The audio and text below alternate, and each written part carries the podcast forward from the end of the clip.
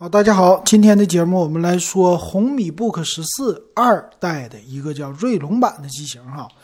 这个机型呢也是他们家 G 十六推出之后啊，这次的又一个新品了。这外形呢还是非常的苹果哈，很多都这么玩。再来看它的特色是什么？那第一大特色呢就是最新的它的处理器了。这屏幕呢十四英寸，算是三面窄边的吧。而且少了摄像头的感觉啊！我在它的官方的这个图片上，摄像头的位置好像很少，没有看出来。一会儿咱们看看到底有没有哈。那这次的边儿呢比较的窄啊，官方展现说我们可以玩什么游戏呀，《极限竞速四》啊，我感觉有点有点那啥，因为它的处理器啊是锐龙系列的处理器，毕竟是核心显卡哈。这玩这款游戏还是挺费显卡的。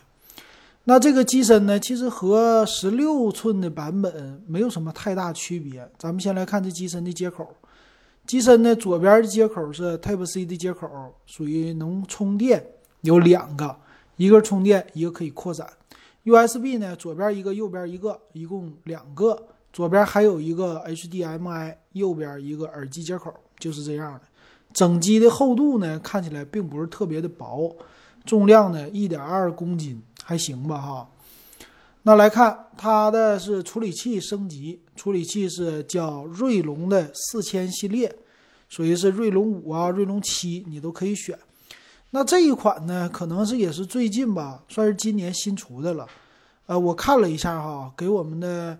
同事来推荐说买哪个笔记本啊？三千多块钱啊，那我首选应该是买锐龙四系列的。为什么啊？锐龙五的四代哈，选择这个系列，为什么呢？因为它的架构新，处理器也是厉害啊。还有一个呢，就是买新不买旧，这处理器的产品，呃，但官方介绍的玩《极限竞速四》，这个嘉年华四。啊，极限竞速嘉年华四这个真是有一点不太可以哈，我总觉得这本子玩不了，大家一定不要被它的图给骗了哈，玩不了的。它的芯片呢强就强在七纳米的架构，然后最高的睿频也比较强，说是跟三代的比啊，在显卡性能提高百分之二十五，CPU 百分之六十，单核 CPU 百分之二十三。并且最大能提升到十六 G 的内存，这都是它的特色，DDR 四的内存哈。那它的显卡呢，还是那个核心显卡，说是比上一代能高百分之二十五，但总是官方拿《极限竞速四》来说事儿。嗯，我是怎么说呢？你真拿它一个普通的本儿，属于超薄本儿，拿它干一个游戏本儿的事儿，这个。千万千万别这么想，别被他的误导了。我就害怕大家被他误导。它拥有呢和十六寸一样的三档模式，这模式呢叫静音模式，就低功耗模式，不会呢有风扇使劲转。还有均衡模式，就是正常模式，还有一个叫全速模式，玩游戏用的啊。它呢是电池四十瓦时的，这是很多的属于超薄本里边都是这样的电池。来看机身呢，机身的样子呢，这次在怎么说呢？键盘呢还是那个键盘，和苹果的都非常像。触摸板呢也稍微的看起来大一些，和老的 MacBook 挺像啊，是不是？但是呢，它的喇叭好像在机身就是键盘旁边好像没有，应该是在下边这喇叭。那散热方面呢，他说也比上一代增强了，说八毫米的散热管。风扇面积增大百分之三十，哎，这些看起来和这个红米十六很像哈。接口也是刚才说的那些接口。这个充电器呢是 Type C 的充电器啊，但是应该是六十五瓦的充电器哈。行，再来看它还有什么功能，叫双天线，呃，一个 DTS 声效，但是这个声就是声音呐。小喇叭呀，你就不用想了，肯定是两瓦的，非常小，声也就是那样吧啊。然后内置一个应用是小米画报，小米画报呢和手机上的很类似，呃，开关机的时候可以好一点哈，就这个特色。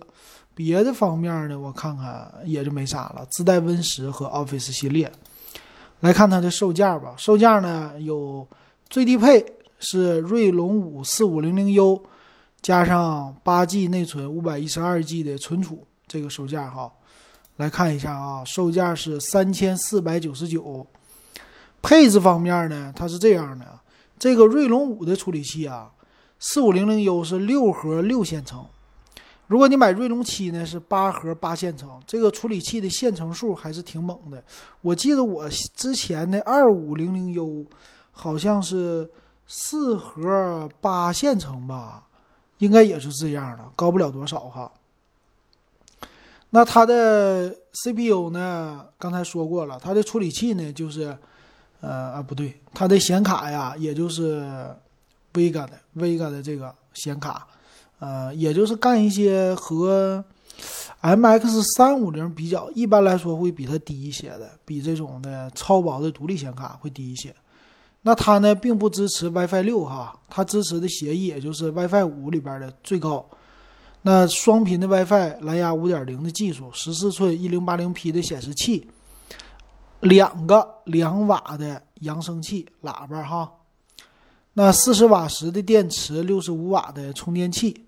Type C 的接口，整机重量一点二公斤，也就这样了哈。那最低配八加五幺二的这个已经可以了，够用了，三四九九。那锐龙五的十六 G 内存的加五幺二的是三六九九，贵了两百块钱啊。这内存，那这个十六 G 内存也挺好，对吧？再高配的锐龙七的十六 G 内存五百一十二 G 的，这个是四千两百九十九，这售价。哎呀，这个售价。也是挺不错的了吧，也不算太贵，特别的贵。那它的竞品是谁呢？竞争对手啊，也就是锐龙的锐龙的 MagicBook 啊，不是荣耀的 MagicBook 啊。MagicBook 的话和它比起来，他们俩还真是差不多。但 MagicBook 的四代的少一些。但我觉得吧，其实有一款你们应该看谁呀？战六六惠普的。为什么看它呢？首先来说，它的接口丰富，售价呢，他们两家基本上相同，差不了几个钱儿，并且呢，那一款战六六支持 WiFi 六的标准。哎，那这么看出来的话，你就知道了吧，对不？小米这外形你喜欢，那惠普的外形你也应该能喜欢。所以我觉得吧，论性价比来说，其实惠普战六六是超过 MagicBook 还有红米的。这是我的一个看法哈，大家可以去看一看，挺好的。行，今天的节目说到这儿，感谢大家收听还有收看。